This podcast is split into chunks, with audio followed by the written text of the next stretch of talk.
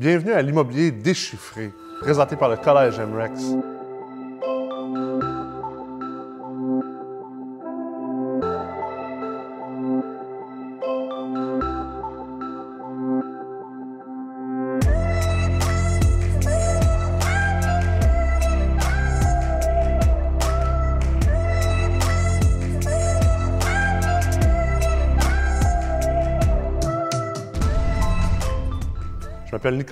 Je suis PDG d'MREX et également professeur au Collège MREX.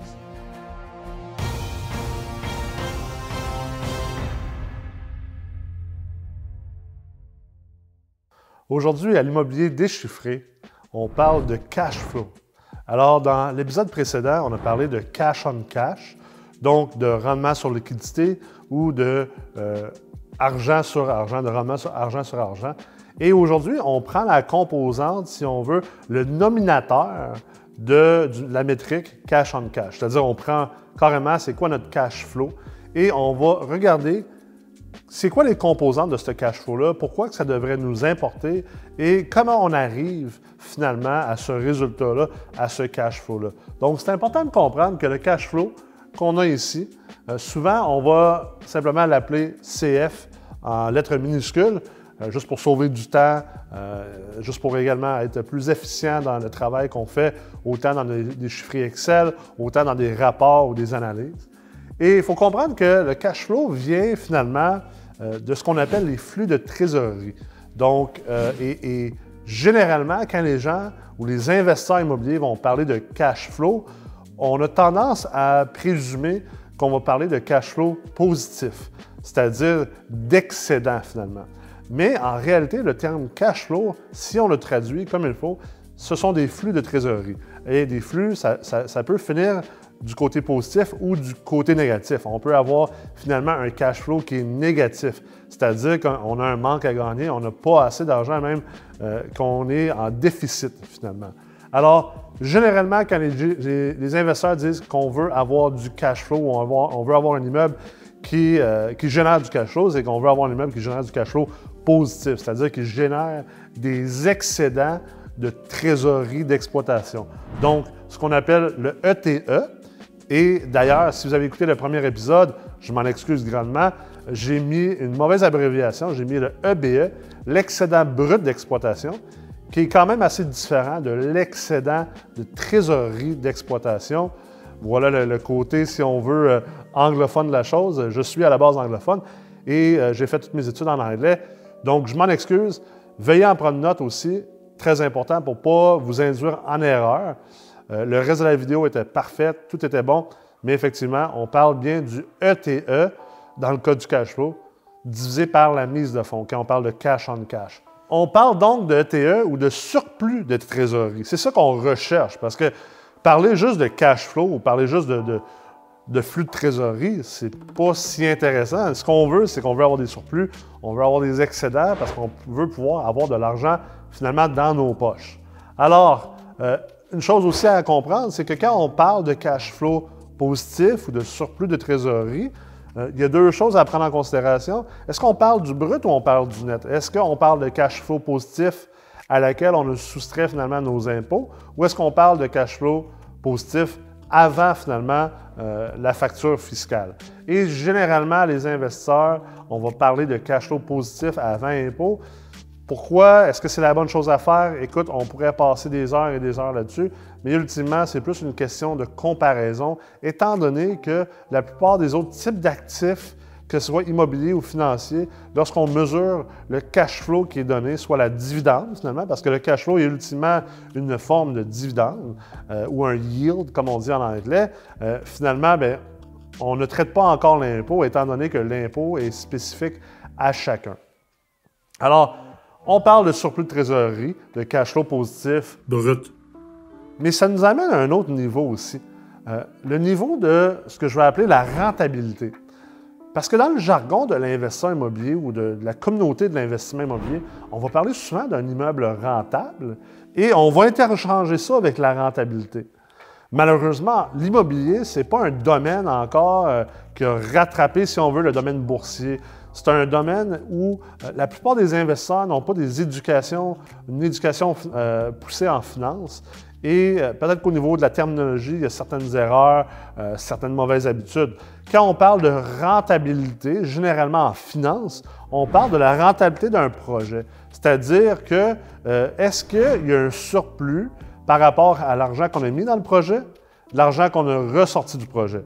Et ça, ça peut inclure, oui, le cash flow à chaque année, mais ça inclut également euh, le profit de la disposition ou peut-être euh, euh, la liquidité qui provient d'un refinancement. Quand on parle de cash flow positif en immobilier multilogement et qu'on parle de est-ce qu'un immeuble est rentable, on ne parle pas nécessairement de la rentabilité d'un point de vue finance. Même que cette rentabilité-là, d'un point de vue finance, en immobilier, on va la communiquer plutôt sous forme de rendement, de rendement global. C'est comme ça que les gens parlent en immobilier, c'est comme ça que les gens la comprennent. Et bien sûr, ben, il y a des gens qui viennent du monde de la finance qui vont utiliser davantage le verbatim qui est propre à la finance et qui est plus, euh, si on veut, euh, encyclopédique. Alors, Ici, quand on parle de rentabilité de finance versus immeuble rentable, c'est que quand on parle d'un immeuble rentable, on parle carrément de est-ce qu'il est rentable d'un point de vue d'année en année? On n'est pas en train de regarder l'ensemble du projet, la mise de fonds, la rentabilité d'année en année avec ce qu'on ressort, soit à la vente ou au refinancement, mais bien quand on parle d'un immeuble rentable, étant donné que euh, historiquement, la plupart des investisseurs multilogements étaient euh, euh, des investisseurs qui utilisaient une stratégie généralement de type buy and hold, c'est-à-dire qu'on achète l'actif, on s'assoit dessus, on le maintient, puis on le garde pendant 10, 15, 20, 30 ans et plus.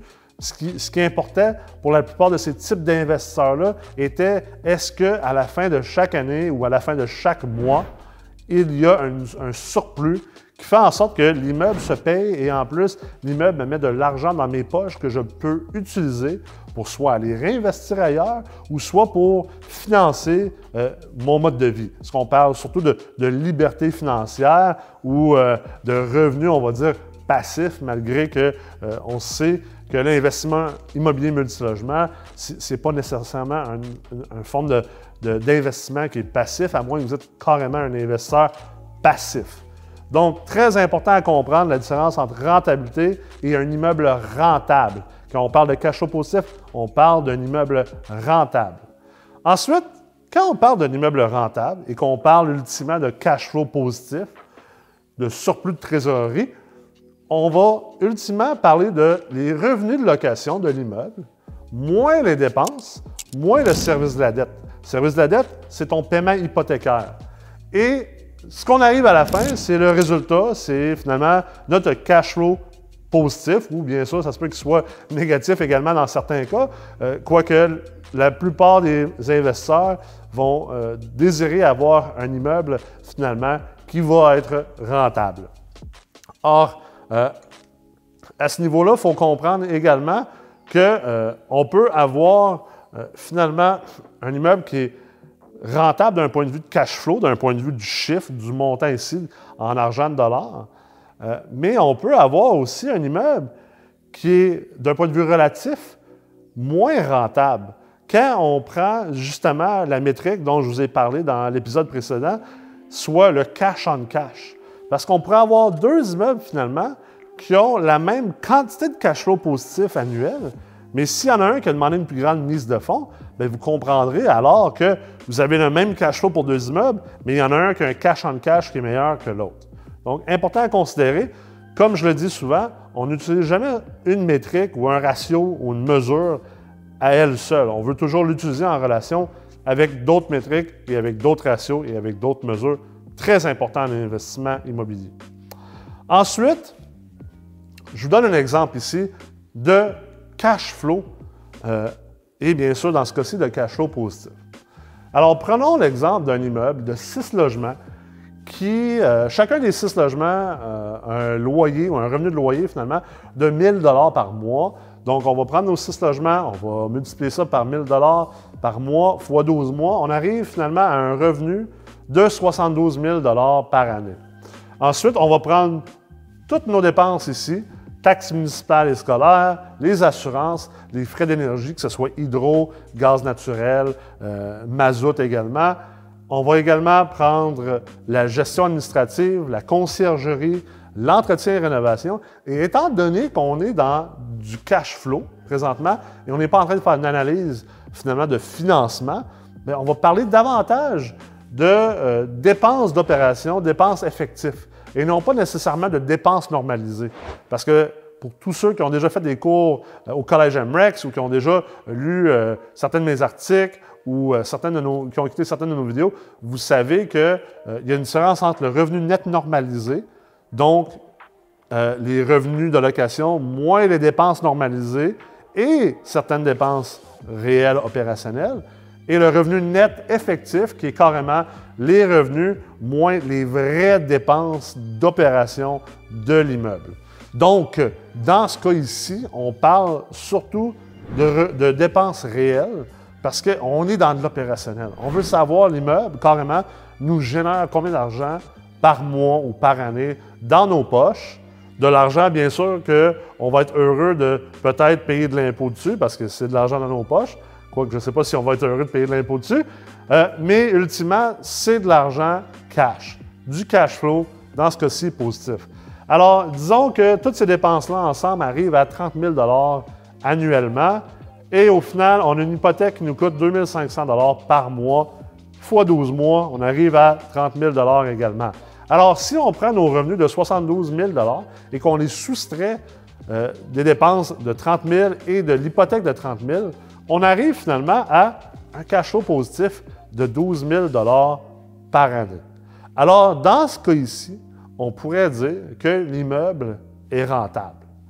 Maintenant, c'est important de comprendre qu'il euh, y a certains facteurs qui font en sorte qu'un immeuble peut être rentable, mais qu'il n'est pas vraiment rentable. Et c'est là l'interaction entre le cash on cash et le cash flow. Parce que techniquement, tous les immeubles doivent être rentables pour être financés. Parce qu'il y a un concept qu'on appelle le ratio de couverture de dette, connu comme étant le RCD. Donc, le ratio de couverture de dette, ce qu'il dit, c'est qu'il doit être positif. La banque veut qu'il y ait un ratio de couverture de dette positif. C'est-à-dire que la banque veut que les revenus moins les dépenses soit supérieur au service de la dette. Donc, ultimement, si les revenus moins les dépenses sont supérieurs au service de la dette, on a un cash flow qui est positif. Ça, c'est clair. Alors, c'est important de comprendre que la manière que le financement existe dans le domaine multilogement, le financement agit en sorte, et les banques agissent en sorte comme des arbitres.